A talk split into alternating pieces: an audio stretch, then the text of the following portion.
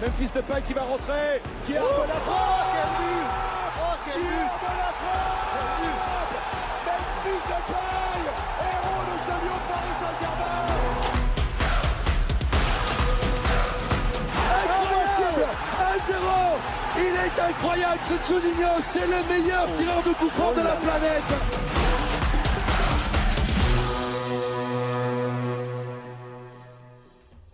Et bonsoir à tous, bienvenue sur les Gaunt. Vous ne l'avez pas manqué, l'Olympique Lyonnais a remporté son 44e derby dimanche soir, égalisant le voisin stéphanois qui menait la danse depuis 1957. Une victoire symbolique, historique, dans un contexte pourtant très difficile pour les deux rivaux. Et pour l'occasion, nous aurons Faustine, supportrice de la Saint-Etienne, qui a accepté de venir débriefer euh, avec nous. Également présent, euh, donc euh, salut Faustine et bienvenue au Café du Commerce. Salut, merci pour l'invitation. Ça fait plaisir. également, on aura nos chroniqueurs, les habituels, les habitués. Bonsoir, Mathias. Salut, bonsoir à tous. Également présent avec nous, Émeric. Bonsoir à tout le monde. Alors, euh, on a quelqu'un qui est habitué à prendre le relais en animation, mais qui ce soir va assurer euh, la partie euh, chroniqueur, puisqu'il avait des choses à dire. Bonsoir Joe. Salut à tous. Alors, euh, au cours de cette émission, on va évoquer le derby, euh, l'occasion de débriefer tous ensemble sur euh, ce, match de, dimanche soir. On verra si, comme on l'avait évoqué la semaine dernière, seule la victoire compte. Est-ce que c'est ça s'applique euh, au vu du match? Et puis euh, est-ce que on, parlera des deux techniciens? Bah oui, Rudy Garcia et Claude Puel, tous les deux ont entraîné les deux clubs et aujourd'hui leur destin semble avoir une destination commune. On en parlera. Euh, on terminera cette émission enfin en évoquant la suite de la saison des deux clubs rivaux, au moins jusqu'au mois de décembre, voir un peu quel est le calendrier pour les deux clubs. Alors, ce soir, on avait à cœur vraiment d'avoir une vision à 360 degrés lors de ce débat. Donc c'est l'occasion de bénéficier de l'expertise des deux clubs supporters, rivaux euh, toute l'année, mais ce soir, euh, pourquoi pas euh, parler ensemble de ce derby puisque maintenant il est passé. donc on va, comme vous en avez l'habitude, présenter un peu notre invité de ce soir, Faustine. Alors est-ce que tu peux te présenter? Promis, on a huit clos, Covid oblige, donc normalement il n'y a pas de sifflet. bah, du coup, je m'appelle Faustine. J'ai la chance d'être supportrice de l'AS Saint-Etienne. Euh, je suis également rédactrice pour le site Envers et contre tous, qui est un site de supporters comme il en existe un peu partout en, Ligue 1. Et voilà, qui parle euh, des verts euh, de A à Z, des formes, de la formation, des féminines, des pros. Enfin voilà, vous connaissez le principe. Il y a plusieurs médias qui existent sur le même thème. Et voilà, euh, là, ils s'en un peu euh, tous les jours pour moi. Donc, euh, envers et contre tous, pour nous en parler un peu plus, c'est vraiment, enfin, on est, on est un peu sur le même principe, avec plus de vécu que le Café du Commerce, c'est-à-dire, c'est, vous êtes un média bénévole, indépendant. On est un média indépendant, voilà, on est, on est peu nombreux, on essaye de s'investir, on a un partenariat avec la radio locale France Bleu, on débriefe tous les jours l'actualité de la Saint-Etienne, et puis on essaye de couvrir au maximum tout ce qui se passe du côté de l'Etra, et puis il y a pas mal de choses qui se passent, donc pour le coup, on a du contenu. D'accord. Alors, pour nous, en parler un peu, toi, ton rôle au sein de ce, média, tu nous as dit que tu faisais un peu les, conférences de presse, ce genre de choses. Ouais, exactement. Je suis rédactrice, donc je fais les confs, euh, quelques déplacements quand c'est possible, les matchs à Geoffroy Guichard, même encore à l'heure actuelle, malgré la situation sanitaire, et puis euh, la formation, les féminines, euh, un peu de tout, voilà, des interviews quand le club nous, nous laisse cet honneur, et puis ouais, c'est l'ASS tous les jours. C'est pas toujours facile, mais c'est aussi un plaisir parce que c'est ma passion. D'accord. Bah, voilà, le, café du commerce et envers et contre tous sont un peu un but commun. euh, tu nous en parles, on, va en parler tout au long de l'émission de, de, cette rivalité. Tu peux nous expliquer un peu toi aujourd'hui ta vision sur cette rivalité à Saint-Étienne-Noël? Euh, Est-ce que côté stéphanois, on a un peu ce ressenti qu'on peut avoir parfois côté lyonnais sur une rivalité qui a évolué, qui est peut-être un peu moins intense que par certaines années? Ou est-ce que euh, côté stéphanois, on a on n'a pas du tout cette impression et c'est juste propre aux lyonnais? Sportivement, en tout cas, ça s'est un peu estompé là ces derniers mois. Il y avait eu un derby compliqué en février, et puis la situation s'est pas forcément améliorée du côté de la Saint-Etienne. Donc de ce côté-là, ça, ça, n'aide pas à la rivalité. Puis forcément que la, situation actuelle, elle pèse. Je pense qu'on a tous vécu une semaine pré-derby très calme, euh, tant sur les réseaux sociaux que dans les paroles tout simplement des, dirigeants, même des joueurs. Enfin, du côté de la Saint-Etienne, en ce moment, on essaie plutôt de faire profil bas. Donc, euh, oui, la rivalité, elle existe toujours. Je pense qu'il faut demander au groupe Ultra. Ils sont toujours aussi énervés. Mais euh, bon, du côté du club, quand on vit des moments aussi compliqués qu'actuellement à la Saint-Etienne, on... la rivalité, elle est toujours là, mais euh, c'est pas notre priorité, j'ai presque envie de dire. Pas priorité parce que la situation, euh, c'est la situation sportive qui est dégradée et du coup, euh, l'OL passe un peu après, c'est ça? Bah, ça restait un derby. Je pense que dimanche, tout le monde avait envie de le gagner. Maintenant, euh, on voit plus loin. Enfin, on a d'autres problèmes, j'ai envie de dire. Et, euh, et pour l'instant, on essaye de se reconstruire. Et forcément, bah, ça, ça, touche cette rivalité. On a un peu l'impression dimanche d'aller jouer un 16e de finale de Coupe de France déséquilibré avec les U12 et, les, et des 4 pas forcément très performants. Donc, c'est plus le derby même d'il y a 4-5 ans où les Verts regardaient dans les yeux l'Olympique Lyonnais malgré le fait que vous aviez une très belle génération. D'accord. Bon, bah écoute, on va en parler euh, avec nos chroniqueurs du soir. Euh, on va commencer. Alors, euh, Faustine, tu pourras nous en dire un mot, je pense aussi. Euh, la composition de l'OL. Alors, euh, on va l'afficher à l'écran. On avait un, système en 4-3-3 qui était répété régulièrement ces, derniers, temps par l'OL, mais avec un milieu de terrain qui avait entièrement changé, qui a créé Guimarães Awar un Dembélé qui faisait son retour en tant que titulaire, euh, voilà, et puis une charnière demandée des un peu composée en fonction des absents. Quels sont vos avis euh, sur ce sujet-là? Est-ce que c'était une compo attendue côté lyonnais? Est-ce que vous avez trouvé une surprise euh, un peu de la part de, Garcia? Est-ce que vous attendiez à quelque chose de différent? Bah la compo en soi. Vas-y, Bon bah allez, c'est parti. Euh, oui, non, le, la composition, je pense, elle a, elle a satisfait pas mal de monde sur le papier parce que bah, on a retrouvé déjà notre, notre milieu de terrain qui, euh, qui est si prometteur. Euh, bah, Bruno Guimaraes, Cacré et, et Awar. Donc sur le papier déjà, rien que ça, déjà ça, ça nous a, enfin, on était enthousiaste euh, en, en, voyant ça. Et puis le retour de Moussa Dembélé quand même dans le 11, donc ça c'était aussi important. Donc sur le papier, non, il y avait quand même des, des signaux très positifs. Après, là où c'était paradoxal, c'est que ces joueurs-là, en fait, ils ont été mis de côté pendant plusieurs matchs. Euh, donc la confiance de ces joueurs a été aussi impactée. Et en fait, étonnamment, on les remet pour le derby, qui est euh, bah, le match le plus euh, important de la saison, enfin l'un des deux matchs les plus importants de la saison. Donc en fait, on se dit quelle est la ligne, directrice et, comment Garcia a pu préparer ces joueurs-là à ce match-là, même si on était content de les revoir. De mon côté, j'étais assez, assez étonné de la compo. je voyais bien une ossature assez euh, parallèle euh, par rapport à ce qu'a fait Garcia sur ses derniers résultats qui le satisfaisaient. Je voyais éventuellement euh, gratter un peu dans le jeu, voire être titulaire parce que euh, il a mis un petit coup de pression dans les médias. on sait très bien l'importance de que Cherki a à l'OL et pour l'avenir de l'OL et aussi toute l'affection que Olas porte à Cherki. Donc j'imaginais le voir un peu plus. Donc j'étais content quand oui éventuellement j'étais content quand j'ai vu ça, mais comme Joe j'avais aussi des doutes en me disant le relancer dans un cadre comme ça, euh, c'est pas évident. Après, je ferai une énorme différence entre relancer euh, Dembélé et euh, Cacré dans un dans un match comme ça, où pour moi c'est le match pas parfait, mais quasi pour les relancer parce que Cacré euh, biberonné euh, au derby et à la rivalité avec Sainté, ça lui va très bien, surtout que c'est un mec qui met de l'impact et qui aime bien ça, aller gratter des ballons dans les pieds, donc ça allait marcher. Et Dembélé aussi, il les aime bien ces derbys. Ben, c'est pas pour rappeler à Faustine ses mauvais souvenirs, mais la tête, euh, la tête euh, dans les dernières minutes, les choses comme ça. Enfin, je pensais que c'était le bon match pour relancer et euh, on a, ça m'a quasiment donné raison à quelques centimètres près et à quelques passes non faites dans la profondeur. Par contre, Guimarães le relancer sur un match comme ça alors qu'il n'a pas encore cette cette identité totalement lyonnaise et cette, euh, cette volonté d'en découdre euh, sur le terrain, bien évidemment, euh, contre les Stéphanois, c'était peut-être pas le match idéal. donc du coup, j'étais un peu mitigé sur la composition, content forcément de revoir des, des figures que j'aime tant, mais en même temps, pour Guimarães, j'avais déjà des doutes et malheureusement, ça s'est un peu confirmé. on en parlera après. Mathias, ton, avis un peu sur, sur, la, sur la compo? Je rejoins Emmerich là-dessus, même si Guimarães, euh, créé Awar, c'est le milieu le, plus beau que tu puisses aligner sur le papier. Euh, sur la forme actuelle, c'était peut-être Thiago Mendes qui était plus devant que, que. Après, on aurait peut-être dit l'inverse si c'était Thiago Mendes qui avait été choisi pour, pour débuter le match. Euh, je suis d'accord que Guimarães n'était pas la, mais le, joueur le plus adapté, le plus biberonné à la rivalité. Et sinon, puisqu'on a assez parlé du milieu, j'ajouterais que en parlant de jeunes biberonnés au derby, même si Cornel les connaît bien, et, et surtout footballistiquement, j'aurais préféré encore là un Melvin Bart qui n'était plus suspendu. Ouais. Alors, Faustine, toi, quand tu, quand tu vois cette compo sortir à 20h, euh, l'OL, est-ce que tu te dis, euh, c'est dur, il nous a remis un milieu qui joue au ballon, ou est-ce que tu te dis que euh, peut-être que c'est des mecs en manque de confiance, donc il y, a la place C'est quoi la réaction d'une supportrice stéphanoise quand on tombe sur cette compo? Honnêtement, en fait, euh, on regarde même pas la compo de l'OL quand on est dans notre situation. Euh.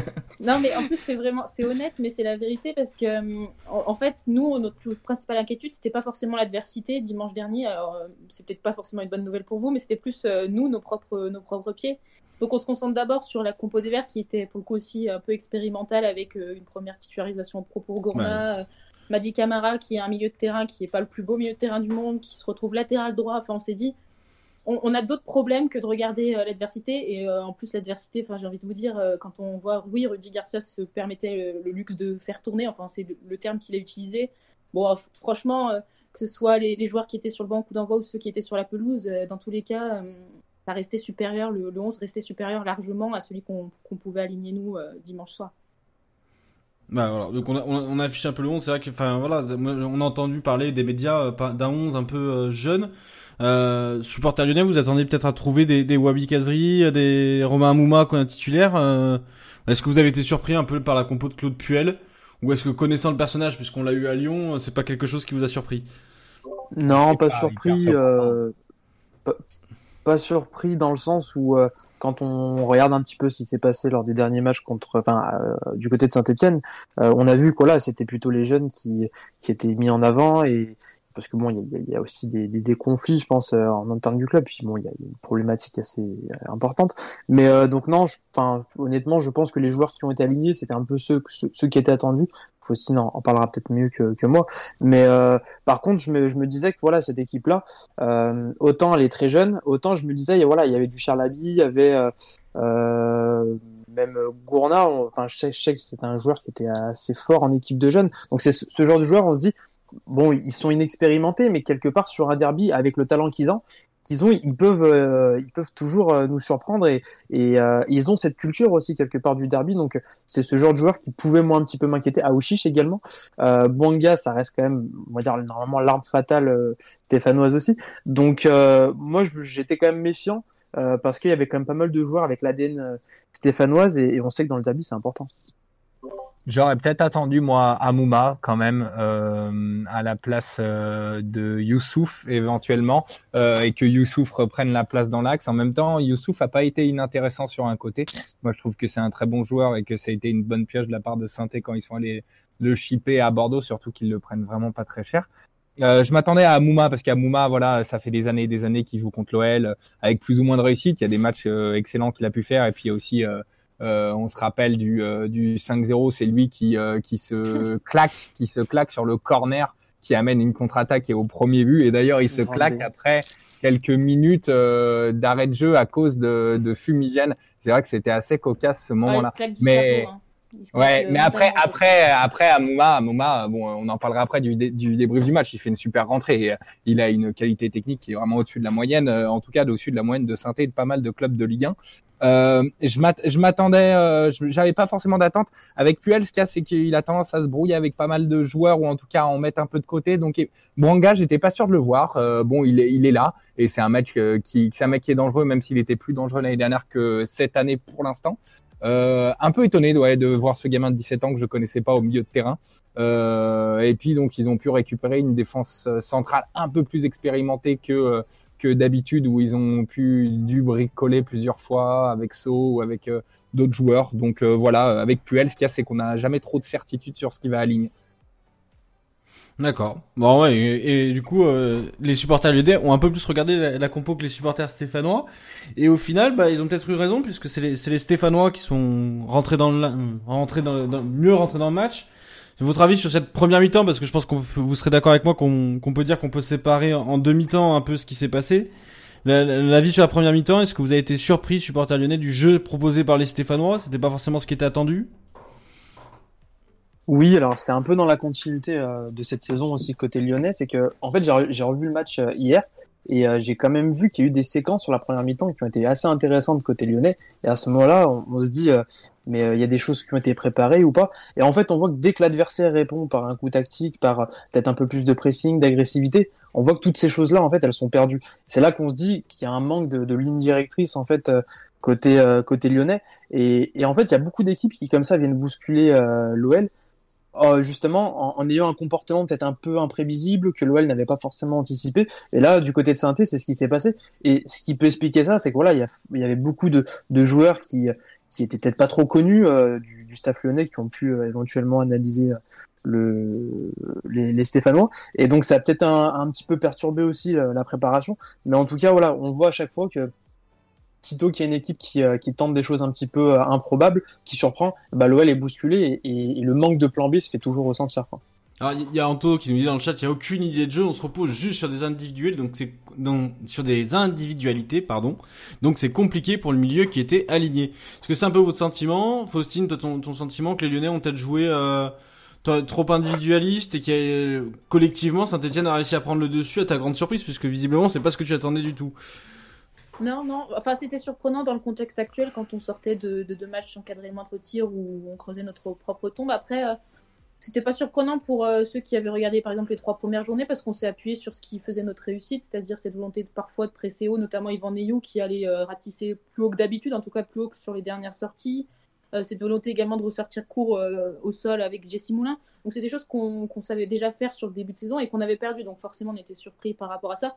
Moi j'étais plutôt surpris de l'entame de, match lyonnaise où en fait on nous laisse très vite espérer. au bout de 40 secondes de jeu, il y a cette tête de Madi Camara et je pense que c'est quelque chose qui a fait beaucoup de bien au vert parce qu'ils n'avaient pas cadré un tir depuis deux matchs.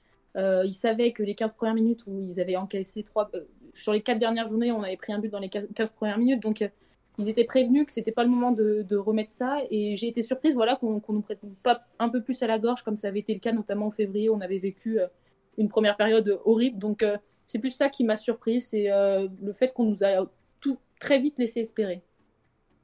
Ouais, par rapport à ça, on a vu que durant tout le match, il y a eu énormément de centres dangereux, une bonne qualité de centre côté stéphanois et du coup aussi un marquage pas forcément parfait euh, chez les axiaux, mais j'aurais plus tendance à blâmer les latéraux très loin, encore une fois, que ce soit Cornet ou Dubois, des centreurs. Donc du coup, laisser, euh, laisser les centreurs euh, déposer des ballons assez intéressants. Il y a eu, euh, il y a eu des bons centres de chaque côté. Les deux latéraux stéphanois, bon, bien évidemment, si on laisse de côté euh, en fin de match qui fait très mal à Camara, Camara fait un match plutôt intéressant dans un poste qui n'est pas du tout le sien. Et Trauco fait un retour plutôt, plutôt intéressant aussi, qui est à la base du premier but stéphanois.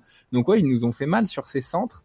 Euh, ce qui est assez impressionnant aussi sur euh, cette première mi-temps, c'est la grosse différence entre euh, bah, ce qu'on a vu un peu sur le chat, c'est que Lyon tente de s'en sortir encore une fois par ses individualités, et les Stéphanois qui assez facilement arrivent à avoir des petites faces collectives intéressantes en une touche de balle, des petits triangles qui sont bien sur les côtés, avec la... encore une fois Zaidou Youssouf qui est sur un côté, c'est pas son habitude, mais qui fait du bien.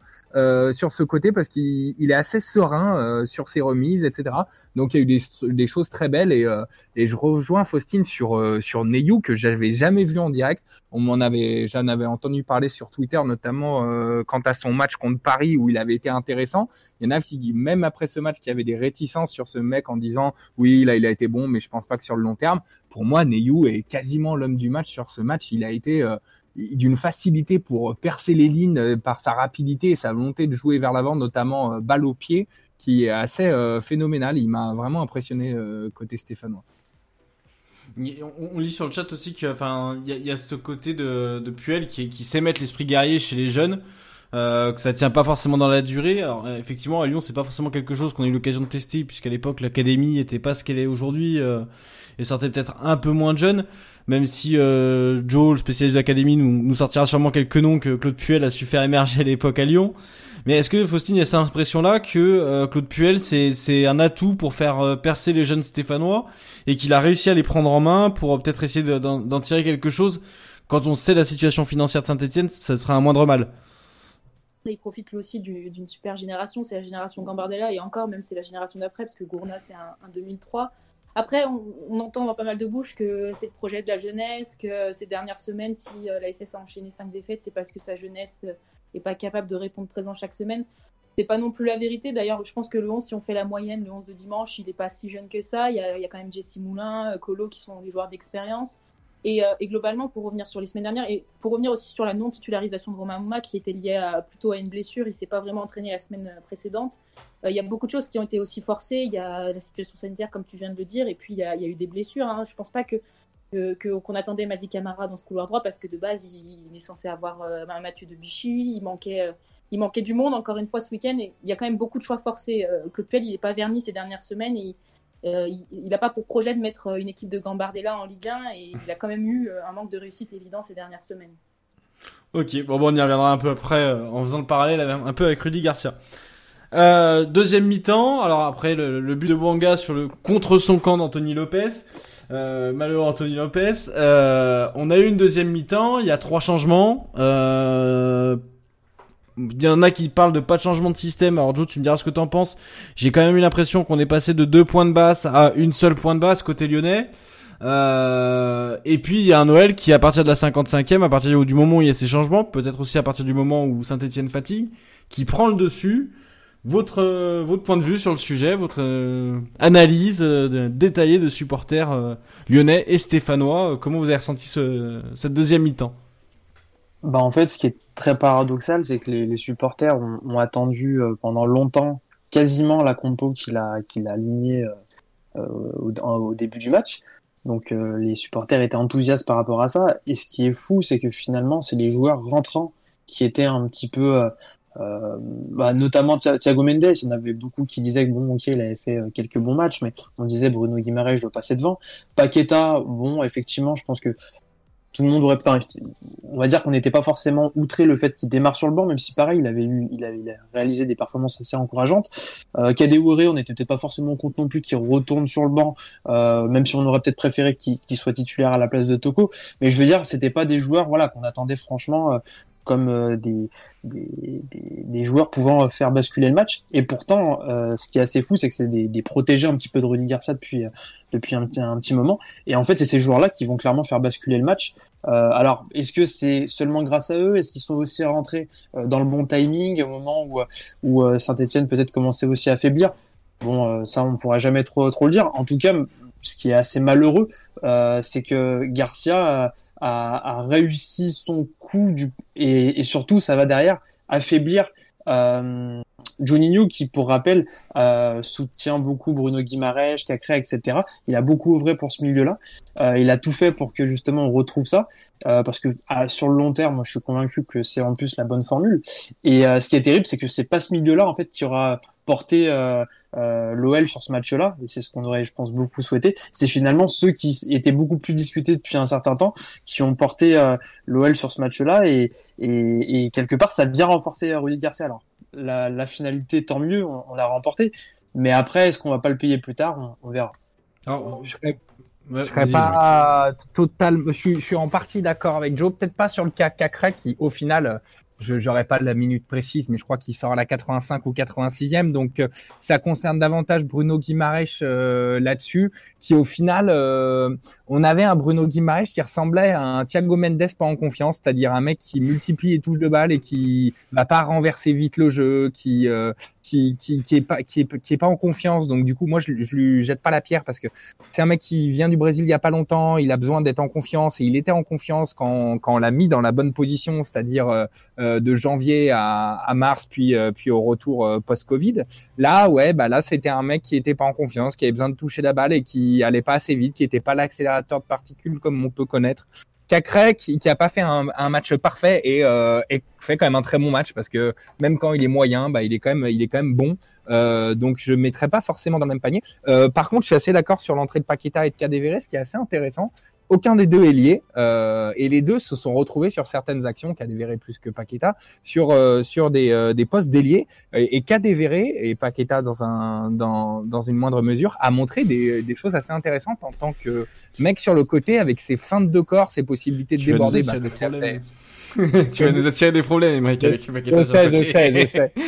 Je sais bien. Euh, non, mais euh, sur une fin de match, sur un mec euh, qui est fatigué et qui est peut-être un peu lourd que comme Moukoudi, éventuellement ça peut marcher. Mais sinon, le reste du temps, je suis pas d'accord sur Paqueta sur une aile. Tout ça pour dire que Cadavere a eu quelques gestuels qui est assez intéressantes sur ses feintes de corps, un peu comme Awar sait le faire quand il est ailier gauche et qui a fait très mal à Madi Camara, notamment sur le deuxième but, qui a été très intéressant. donc très proactif Cadavere dans tous les cas, quel que soit son il, est, il, tente, il essaye, il se cache pas, il demande et ça c'est très intéressant et ça a été vraiment vraiment bon. Paqueta hyper intéressant. Est-ce que j'ai vraiment vu euh, Il a vraiment beaucoup montré dernièrement sur son côté euh, physique et protection de balle et ça on a vu qu'il était, était capable. On sait qu'il est bon techniquement, il l'a particulièrement montré sur ce match, notamment sur des remises. Euh, tout va très vite, euh, que ça que le, le passage où l'information passe de la tête aux pieds, tout va très vite sur ces remises, sur des remises un peu acrobatiques, des gestes techniques qui sont instinctifs et que j'ai beaucoup aimé. Euh, il y a une comps qui, une compilation qui tourne sur Twitter où on voit ça.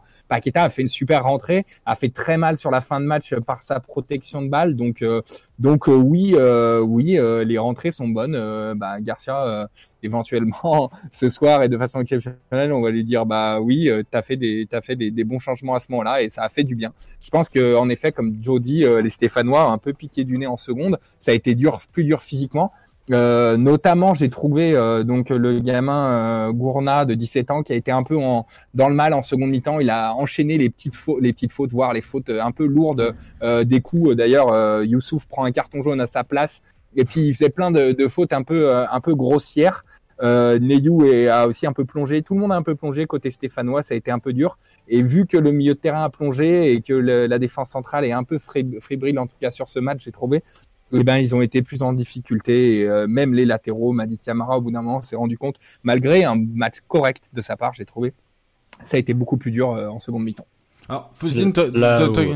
Attends, excuse-moi. là, où le triple changement est intéressant, euh, alors je sais pas vraiment le rapport cause-conséquence entre les deux, mais c'est qu'il n'y a pas seulement une entrée de joueurs euh, plus frais, plus volontaires et, moins euh, déprimés si on peut dire, il y a aussi un changement dans la manière de jouer où en première mi-temps on voyait beaucoup le schéma suivant, c'est-à-dire que le défenseur ou alors le, le 6 va récupérer le ballon assez bas et va commencer à le porter et là vous allez avoir les latéraux et les trois offensifs, donc cinq joueurs, se ruer sur la ligne de hors-jeu et être dans les starting blocks pour prendre le premier ballon en profondeur ce qui évidemment ne marche absolument pas pour construire une action parce que ça, ça annule totalement les, potentiels triangles que tu peux faire, les surnombres que tu peux créer et les dédoublements sur euh, certaines parties du terrain.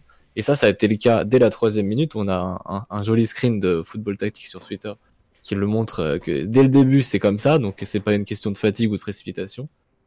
Et euh, avec ces trois changements, c'est beaucoup moins le cas et ça coïncide avec le temps fort lyonnais. Alors, Faustine, est-ce que toi, en tant que supporter stéphanois, je suppose que t'espérais quand même à la mi-temps que le, score en, reste là. Est-ce que t'as l'impression que c'est plus Saint-Etienne qui s'est effondré, Lyon qui a changé de tactique? Est-ce que t'as, est-ce que Saint-Etienne est fatigué aussi, euh, avec, même avec un match par semaine uniquement euh, Est-ce que euh, il y a une usure physique qui serait qui, qui se présente? Je suis d'accord sur l'analyse du, milieu de terrain. Moi, j'ai surtout, ouais, j'ai vu surtout Zaidou Youssouf être en grande souffrance physique. Euh, ce qui s'explique parce que déjà Lucas, Lucas Gourna jouait son premier match de Ligue 1, il n'avait pas joué plus de 15 minutes je crois dans sa carrière, et Zaidou Youssouf revient de décroiser, il joue quasiment sa troisième titularisation, donc ils ont piqué du nez. Et là malheureusement pour nous, ben, alors on pourrait dire que les changements sont tardifs de la part de Claude mais en fait il a juste pas de solution. Il avait, alors il avait un milieu de terrain euh, du même profil, on va dire, que Zaidou Youssouf, c'est Menwefek, et Menwefek qui rentre tard parce que lui aussi il était incertain sur le papier.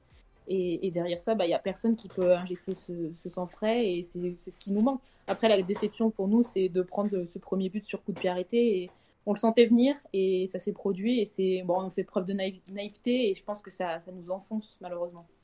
Pour te rassurer, euh, Faustine, je crois que j'ai pas vu une compo, une, euh, pardon, une, un petit jeu comme ça à deux euh, qui a marché sur coup franc depuis un match de Ligue des Champions de Lyon face à la Fiorentina avec Benzema. ça veut dire que ça date. Euh, je, je, vois très bien, je vois très bien ce but et je crois pas avoir vu. Et d'ailleurs, bon, après, elle est pas forcément à blâmer là-dessus parce que c'est pas évident ces petits jeux, même si ça marche très bien quand on le fait bien.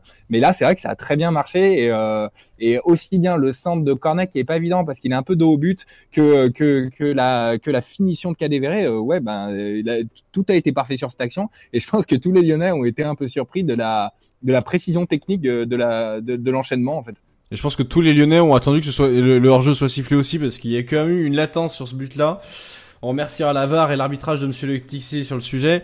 Euh, une autre fois. Alors, euh, pour enchaîner, parce qu'il faut quand même avancer, euh, on avait prévu une petite séquence expected goal où pour une fois Joe devait dire du mal des expected goals, mais je sens qu'on va pas trop avoir le temps, Joe. Désolé. Euh, alors, on a entendu avant ce derby on le dit, tous les supporters le disent, seule la victoire compte dans le derby. Et au final, est-ce qu'après ce derby-là, Lyon part avec les trois points, mais ceux qui partent peut-être le plus rassurés par rapport euh, à la suite de la saison et par rapport à ce qu'ils étaient avant, est-ce que c'est pas les Stéphanois euh, qui ont euh, le plus gagné entre guillemets en termes de confiance, en termes de, suite de saison dans ce derby? Ça dépend, euh, ça dépend parce que finalement, en fait, on, on sait, on sait pas trop comment déjà chaque entraîneur a envie de gérer son groupe quelle euh, tolérance peuvent avoir aussi les, dirigeants avec l'entraîneur. Euh, pour ce qui est de Saint-Etienne, effectivement, je pense qu'ils sont sur, euh, voilà, ils essaient de, de trouver une, une, bonne synergie entre toutes leurs forces. Il y a des très jeunes, des, plus expérimentés, donc euh, il faut essayer de trouver la, la bonne alchimie. Euh, du côté de l'OL, il y a, y, a, Garcia qui est quand même très très critiqué euh, en interne. Enfin, c'est compliqué, mais on en parlera un petit peu après. Mais euh, donc la, la, dynamique est différente parce qu'il y a beaucoup de joueurs à, à concentrer sur sur les objectifs.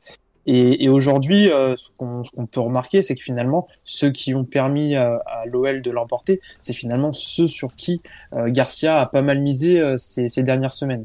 Donc quelque part, on peut quand même se dire peut-être que Garcia va pouvoir peut-être renforcer la confiance des joueurs qui avaient déjà sa confiance. Et peut-être que ça peut euh, euh, mener euh, l'OL vers une opération un petit peu commando avec pas forcément les joueurs qu'on attendait au début de saison mais avec voilà des peut-être une spirale positive qui peut peut-être arriver pour l'OL.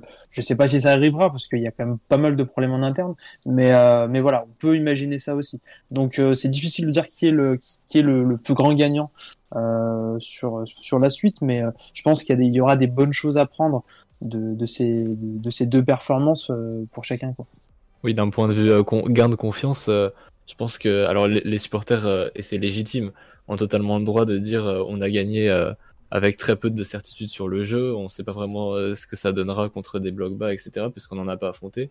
Mais je pense que dans le groupe, euh, ils seront euh, très rassurés d'être sortis du traquenard Monaco-Lille-Saint-Etienne avec 7 points sur 9 juste avant la trêve et pouvoir euh, partir sur des bases solides parce que faut pas oublier que les joueurs, et, c'est valable pour tous les, clubs du Final 8, mais euh, traînent un fardeau physique absolument monstre.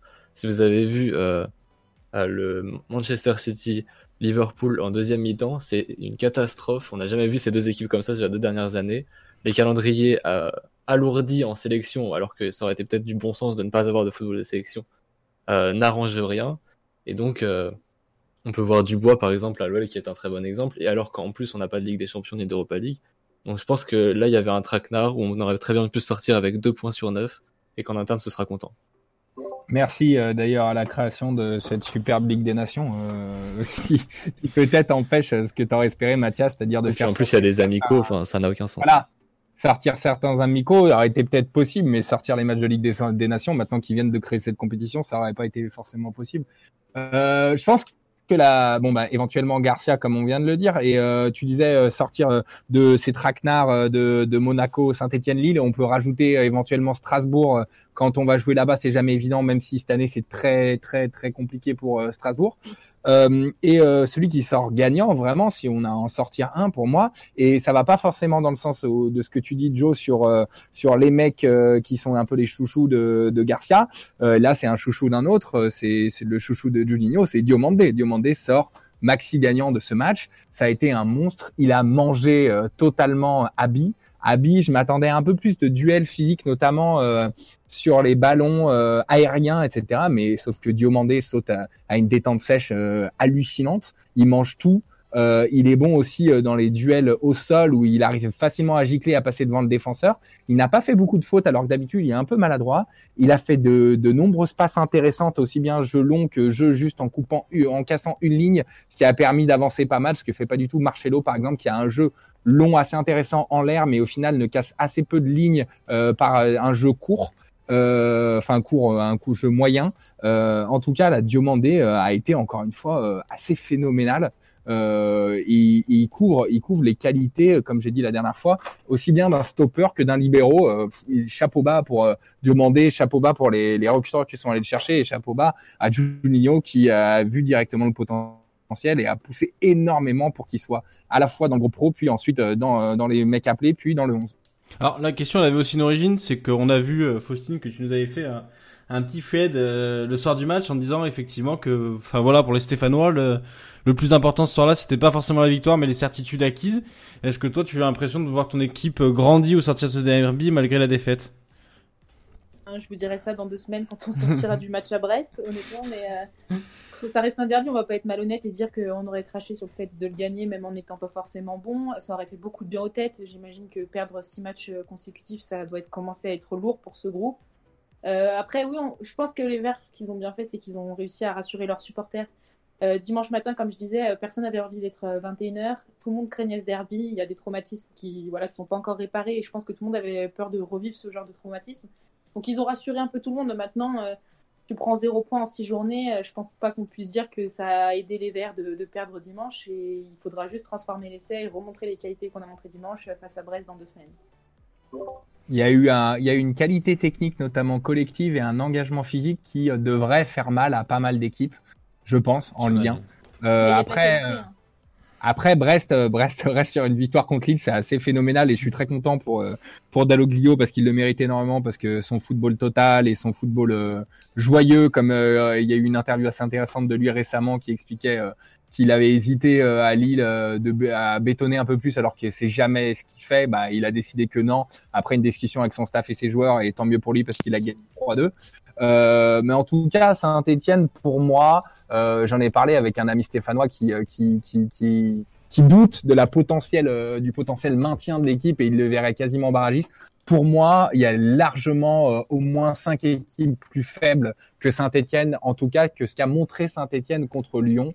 Euh, il y a des bons joueurs, il devrait en récupérer certains qui reviennent de blessures. Ils sont quand même vraiment accablés par les blessures. Ils ont été accablés par beaucoup de départs par le fait qu'ils ont des problèmes financiers et aussi par les blessures. Donc c'est pas évident. Et malgré tous ces problèmes, saint euh, on est obligé d'avouer, a livré une copie quand même vraiment intéressante contre l'OL. Certes, on a eu plus d'actions. Certes, euh, bon, euh, Joe voulait en parler. Éventuellement, on a plus d'expected goals assez largement malgré ce qu'a pu expliquer Puel en conférence d'après match. Mais un match nul n'aurait pas non plus été totalement scandaleux pour les Verts. Alors, Puel, Garcia, euh, on va en parler, ça tombe bien. Alors, côté lyonnais, la situation semble plutôt claire, malgré les déclarations de Gérard Rouillet hier soir sur, le plateau de Téléfoot. On a l'impression que Garcia finira la saison et, n'ira pas plus loin. Côté stéphanois, il y avait eu un début de, de levée de bouclier contre le cas Claude Puel euh, avant cette période Covid, hein, puisqu'il y avait même eu des supporters lyonnais qui avaient proposé de louer quelques anciennes banderoles aux supporters stéphanois. Euh, voilà, est-ce que ces deux coachs-là sont au final de coach un peu sur la sellette? Euh, Côté lyonnais, euh, on connaît vos avis tranchés, euh, chers amis. Côté stéphanois, euh, Faustine, quel, est un peu le ressenti de, de, Claude Puel? En plus, il enchaîne sur, comme tu dis, six défaites. Est-ce qu'on se dit que malgré tout, c'est quelque chose qui, qui est dû plus au contexte financier du club, au contexte sanitaire? Ou est-ce qu'il commence à y avoir quand même un peu d'énervement contre Claude Puel, qui en plus est un, manager qu'on sait qui peut vite trancher au niveau de ses, joueurs, comme on l'a vu par exemple avec euh, Stéphane Ruffier Suivant Puel, donc il fera jamais l'unanimité euh, nulle part.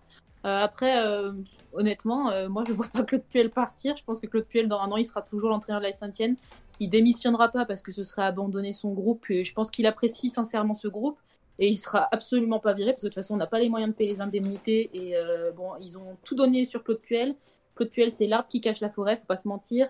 Euh, tous les choix de Claude Puel un peu critiqués, sauf celui de Stéphane Offier qui est à part, mais euh, voilà si vous avez suivi un peu Riyad Boudbous par exemple, ou Abikazri qui ont été un peu écartés du groupe pro ces dernières semaines, ce sont des choix qui sont justifiés par la situation financière.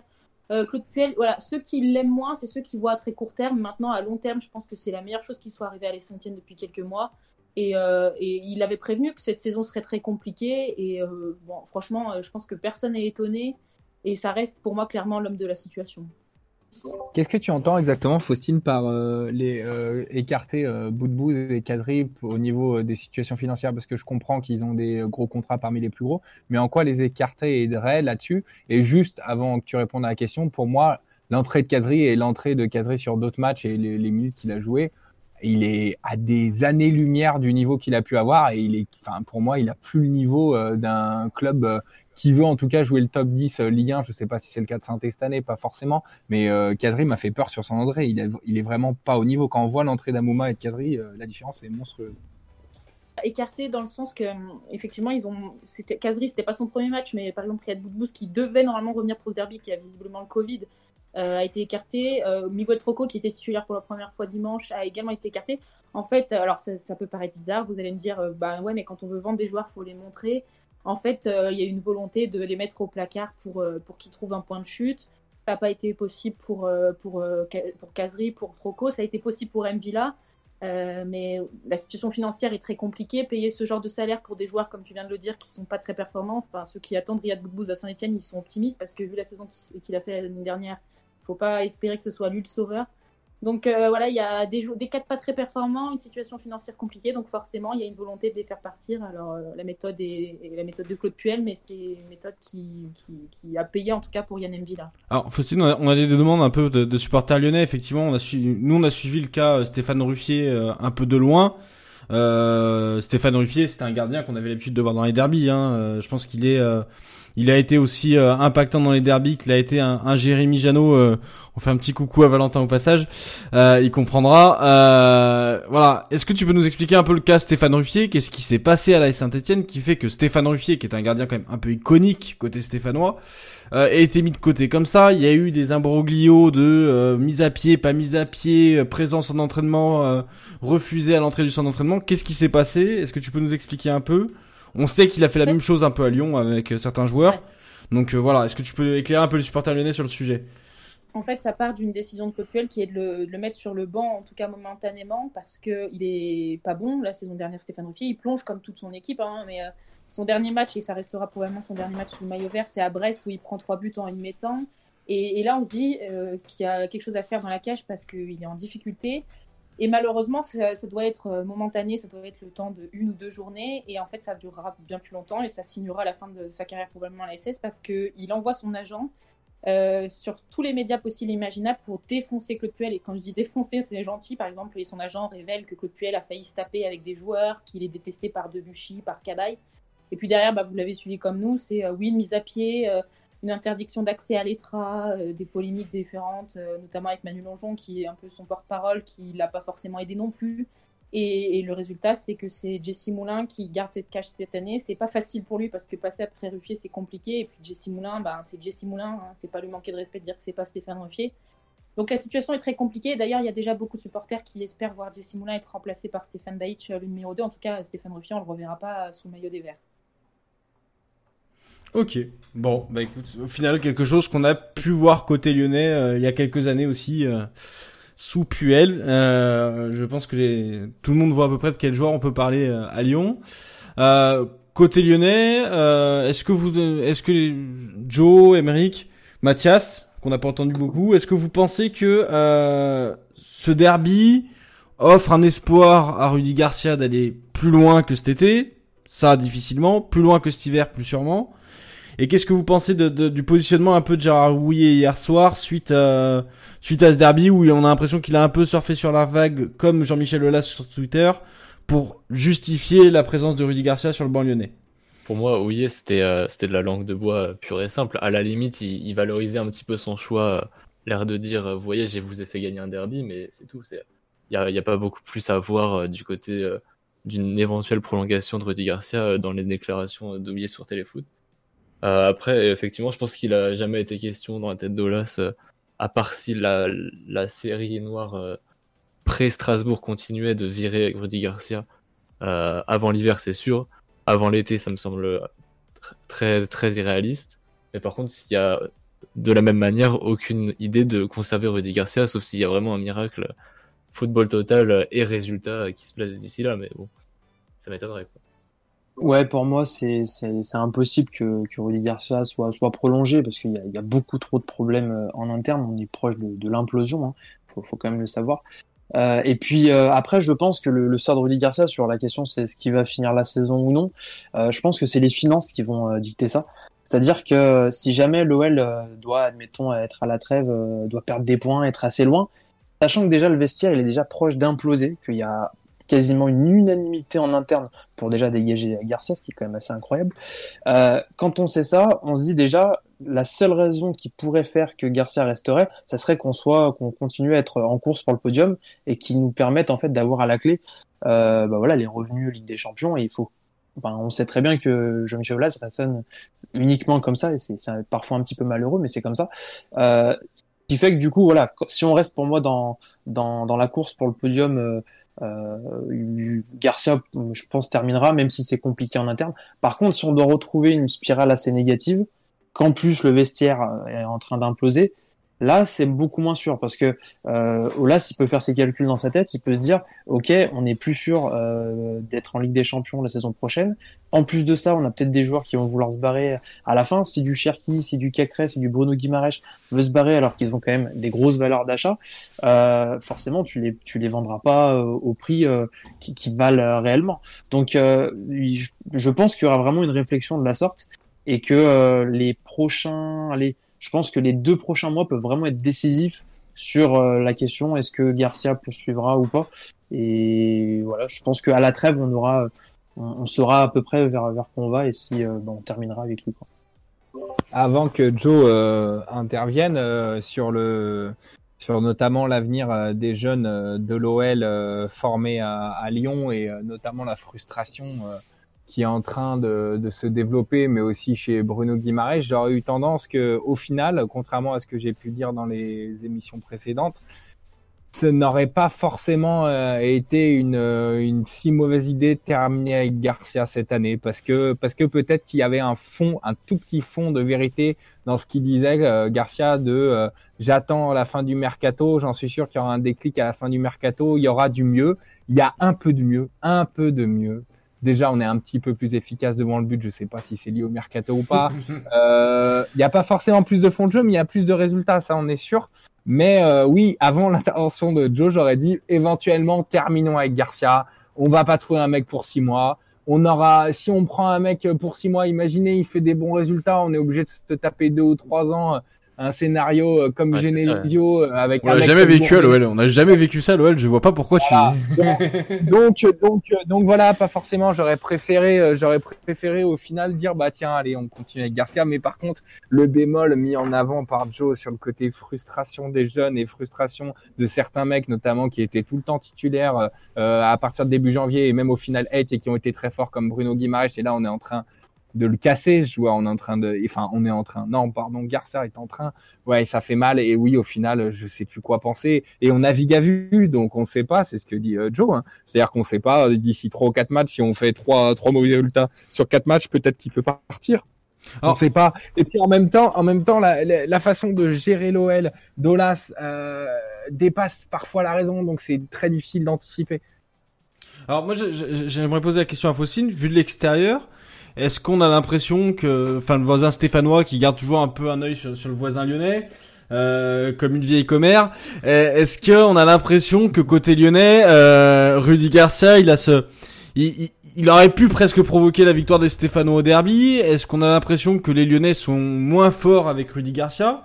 Ton point de vue un peu sur, sur l'OL sous Rudy Garcia et cette frustration qui monte chez les jeunes joueurs lyonnais et pas forcément que les jeunes joueurs, comme on peut le voir avec Moussa Dembélé nous, on voit juste beaucoup de frustration de, partout. On le voit sur les réseaux sociaux. Euh, alors certains, euh, certains Stéphanois d'ailleurs le disent, mais euh, pensent que les supporters de l'OL sont exigeants. Après, c'est compliqué pour certains Stéphanois d'entendre que jouer le podium, c'est la façon dont l'OL l'a joué ces dernières saisons. c'est, bah, je sais pas comment vous expliquer ça, mais à saint on a des objectifs tellement en dessous de l'Olympique Lyonnais depuis quelques années qu'on trouve forcément exigeant des supporters qui demandent mieux que des qualifications en Ligue des Champions, etc. Euh, après, on voit qu'il agace, c'est sûr. On, malheureusement, on n'en profite pas. C'est ce que je disais un peu en antenne, c'est que c'est peut-être le meilleur moment ces dernières années euh, pour, euh, pour prendre des derbies, notamment à l'extérieur. Nous, on n'en profite pas, tant pis pour nous. On espère que ça va durer forcément un peu cette situation de flottement à, l'OL. Mais, mais, après, c'est vraiment de l'extérieur, encore une fois. On ne connaît pas les rouages du, du club aussi bien que vous. Euh, nous, enfin, de toute façon, tant que l'OL est en difficulté, ça, ça nous arrange. Mais euh, j'ai envie de vous dire, on a un avis qui n'est pas non plus très avancé, en tout cas pas autant que le vôtre. Ok, bah c'est ça. Toujours bien d'avoir un point de vue extérieur. effectivement, c'est, les supporters lyonnais ont cette image un peu exigeante. Les deux clubs vont avoir euh, une suite de saison à, gérer avant de se retrouver. on va commencer avec la Saint-Etienne, puisqu'on honneur aux invités. Euh, alors le classement, les Stéphanois malheureusement aujourd'hui ils pointent euh, en 15 position, tout juste euh, de deux points devant Nîmes hein, qui est barragiste aujourd'hui. Donc en termes de calendrier, il faut quand même y faire attention. Aujourd'hui, il y a un déplacement à Brest qui vous attend, la réception de Lille par la suite, le déplacement à Dijon qui est peut-être un peu l'espoir. Est-ce qu'aujourd'hui, quand même, ce, ce, calendrier, euh, puis après euh, Angers, Bordeaux, Nîmes, enfin voilà, je vais pas faire le calendrier jusqu'à fin décembre. Il y a quand même un calendrier sur les deux prochains matchs. Quand on sort d'une série de six défaites, c'est se dire qu'on a le déplacement à Brest et la réception de Lille dans la foulée. Quel est ton ton ressenti? Ça va être compliqué. Après, je pense que notre première partie de saison va surtout se jouer sur ce mois de décembre où on joue des, adversaires qui vont jouer dans notre championnat cette saison. Alors, Brest euh, va jouer dans notre championnat, je pense, mais euh, c'est face à Dijon, c'est face à Bordeaux, c'est face à Nîmes, même face à Angers qu'il faudra prendre des points. Après, c'est embêtant d'aller à Brest et de recevoir Lille dans les deux prochaines semaines parce que si des fêtes consécutives, au bout d'un moment, il va falloir que ça s'arrête. J'espère qu'on aura plus de 10 points euh, quand même d'ici deux semaines. Et la situation, c'est de reprendre des points vite. Euh, avec la manière ou sans la manière, il y a une urgence comptable et on espère forcément que ce sera à Brest, même si ça s'annonce euh, très compliqué. Oui, surtout que t'es pas à l'abri qu'un Nîmes performe dans le, dans, le, même temps et que, euh, enfin voilà, derrière Saint-Etienne aujourd'hui, on a Reims, Lorient, Nîmes, Strasbourg, Dijon. C'est des équipes qui peuvent être amenées. Enfin, Strasbourg, on a l'impression qu'ils sont un peu pas à leur place je, suppose que, je sais pas si tu vous en parlais, mais on craint un peu le réveil des équipes qui sont derrière dans ces moments-là euh, quand on pointe en 15 position. moi, j'ai. Pardon, il manque du monde. Non, c'est moi, désolé, mais il, manque du monde, donc euh, on espère que ça va vite revenir du côté de l'infirmerie. Et puis, euh, comme vous l'avez dit, ça me fait plaisir de l'entendre dans, votre bouche, c'est qu'il y a quand même de la qualité. Et concrètement, j'échange pas ma situation à celle de, Nîmes, voire même de Bordeaux, qui passe un peu entre les mains du filet, parce qu'ils font pas une série aussi négative que la nôtre. Mais il y a de la qualité, il y a des joueurs qui vont revenir. Euh, voilà, il va falloir prendre des points, mais moi personnellement, je suis pas très inquiète. Ouais, de mon côté, euh, personnellement, si j'ai à faire des pronostics, je vois euh, par rapport à ce que j'ai pu voir dans les matchs, à la gestion du club et à la crise dans les clubs, je vois Nîmes et Dijon descendre. Dijon parce que parce qu'on les a vus jouer, j'ai vu jouer contre certains autres clubs, c'est il y a rien, il y a vraiment rien, c'est cataclysmique. Euh, j'ai rarement vu un, match celui de Lyon contre Dijon euh, aussi dominé. Euh, ils essayaient même pas les Dijonais. C'est assez catastrophique. Il y a vraiment rien. Il y a des joueurs pourtant, mais il a ça, il y a pas de jeu de produit. Là, ils viennent de sous-changer, donc directeur sportif et, entraîneur viré. Donc au revoir Peggy Lundela avec ce Lyonnais et bonjour. si je me trompe pas, David Linares en tant que coach intérimaire. Euh, et puis à Nîmes, bah, le départ de Blacard, euh, le départ de l'ancien directeur sportif, je me rappelle plus le nom, éventuellement euh, Joe ou Mathias ou peut-être Antoine, vous le trouverez. En tout cas, Nîmes, il y a des gros problèmes en interne aussi et je les vois pas. il y avait déjà du mal à, à, garder le cap et à rester en Ligue 1 avec des mecs comme Blacard qui sont des bons entraîneurs. Alors avec son départ et le départ du directeur sportif, pour moi, ils vont descendre. Donc c'est deux clubs, voilà, que je vois descendre. Strasbourg va relever la tête, je pense.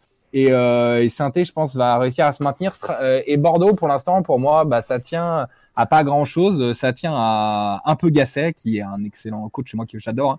Euh, à Costil, qui au final, Bordeaux, ça joue mal, mais je crois qu'il y a 5 ou 6 clean sheets.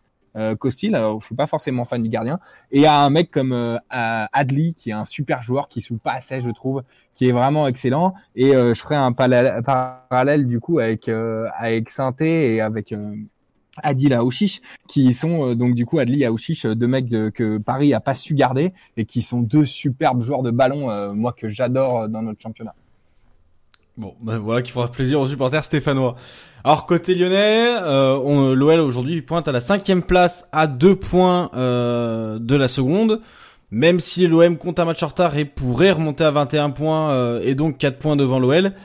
Euh, le calendrier côté lyonnais. Alors le calendrier côté lyonnais, il est ah, il est, il est un peu mixte euh, puisque on a du déplacement à Angers, de la réception du stade de Reims, déplacement à Metz, ça c'est pour les trois prochains matchs. Et puis derrière, en quatre matchs, on va retrouver euh, le PSG et l'OGC Nice à l'extérieur. Alors l'OGC Nice où déjà on sait qu'on va en prendre un deux par Amin Gouiri puisque ça c'est le forfait formé à l'OL. Pour le reste, un par Jeffrey Adelaide sûrement. Pour le reste, que, euh, les supporters lyonnais, comment vous voyez un peu cette suite de, de saison? Est-ce que Lyon va surfer sur cette vague ou est-ce que la trêve internationale risque de casser ce rythme? Comment est-ce bah, que vous le voyez venir? Bah déjà, on a, les trois prochains matchs vont être euh, assez différents des, des, derniers matchs qu'on a eu, parce que lors des derniers matchs, on a eu quand même des équipes qui, qui sortaient assez haut, et on sait que l'OL bah, aime plutôt bien se, être confronté face à des équipes comme ça. On l'a vu notamment face au Final 8. voilà, dès qu'il y a des adversaires qui, acceptent d'avoir bah, de l'espace dans leur dos, l'OL a beaucoup, parce que voilà, il y a beaucoup de joueurs de, profondeur.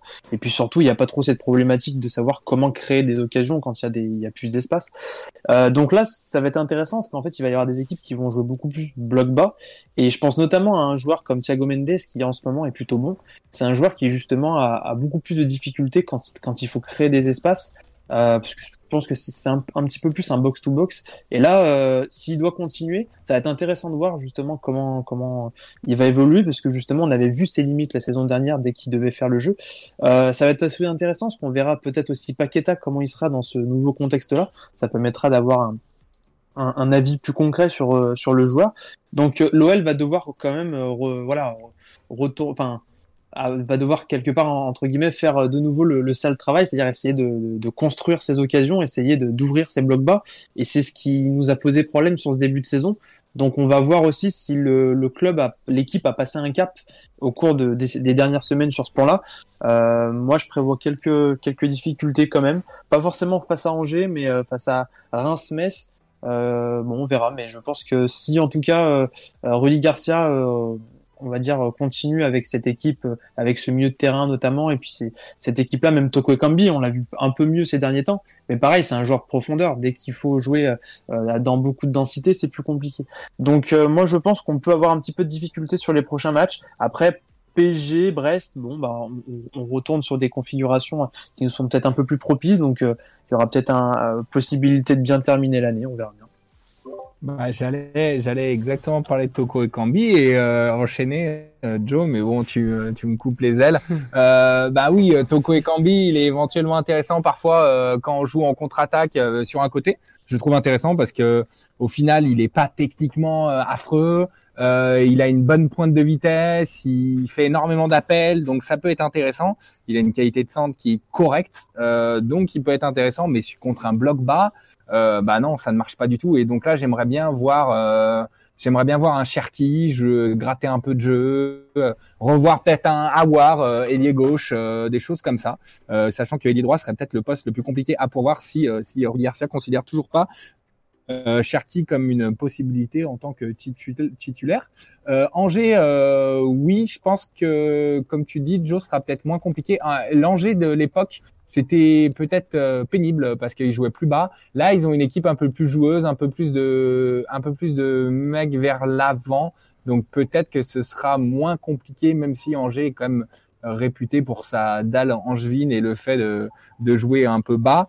Euh, ça va être, ça va, ça va être assez intéressant de les voir de nouveau jouer contre des blocs bas. Et j'en discutais avec des amis. Euh, on se posait la question et c'est pas du tout pour dédouaner ni euh, Rudy Garcia ni Bruno Genesio. Quelles sont les vraies équipes euh, en Ligue 1 ou dans d'autres euh, championnats actuellement depuis quelques années dans le foot moderne qui sait manipuler un bloc bas à part à part éventuellement le Garcia de la grande le pardon le Barça de la grande époque et puis et puis Manchester City et le Bayern quand quand Guardiola ça allait et pas depuis qu'il est en dépression depuis les innombrables buts de Maxwell Cornet. Bah, J'irais plutôt chercher euh, du côté de la Serie A avec euh, des Sassuolo, euh, des, des, des, Atalanta, etc. Ouais, c'est pas forcément toujours contre des blocs bas. non, mais ils, ils savent jouer contre des blocs bas. Un peu oui, non, c'est vrai, ils savent un peu tout jouer.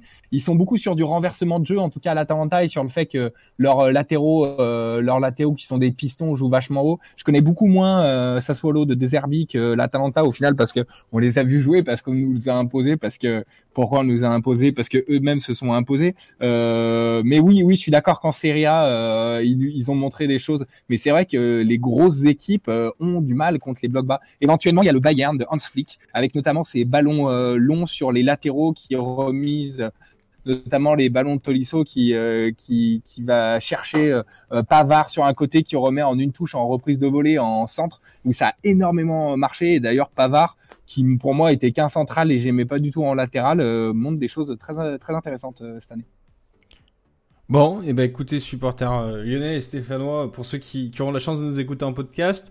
alors, on va se retrouver euh, Lyonnais et Stéphanois très rapidement puisque nouveau calendrier oblige euh, d'ici 10 matchs à peine en Ligue 1 euh, ce sera le retour du derby cette fois Geoffroy Guichard supporter lyonnais, on va espérer enfin passer devant, hein, puisque comme on le disait en introduction, euh, ce derby, le, nombre de victoires stéphanoises est supérieur depuis 1957 à celui de l'OL, c'est pas rien. Euh, c'est 63 ans de domination à ce niveau-là que l'OL est enfin en train de renverser. Donc rendez-vous le 24 janvier. Peut-être euh, on, on, débriefera à nouveau ensemble, Faustine, si, si tu reviens euh, débriefer peut-être euh, dans l'autre sens avec nous. On... on va vous souhaiter à tous une bonne soirée. On va remercier les chroniqueurs. Et puis écoutez, bah, rendez-vous dans un prochain Let's Go. Allez, bah, bonne soirée. Antoine, passez tous une bonne soirée. Merci beaucoup, Faustine, pour ta présence. Merci. Bonne soirée. Bonne soirée, au revoir.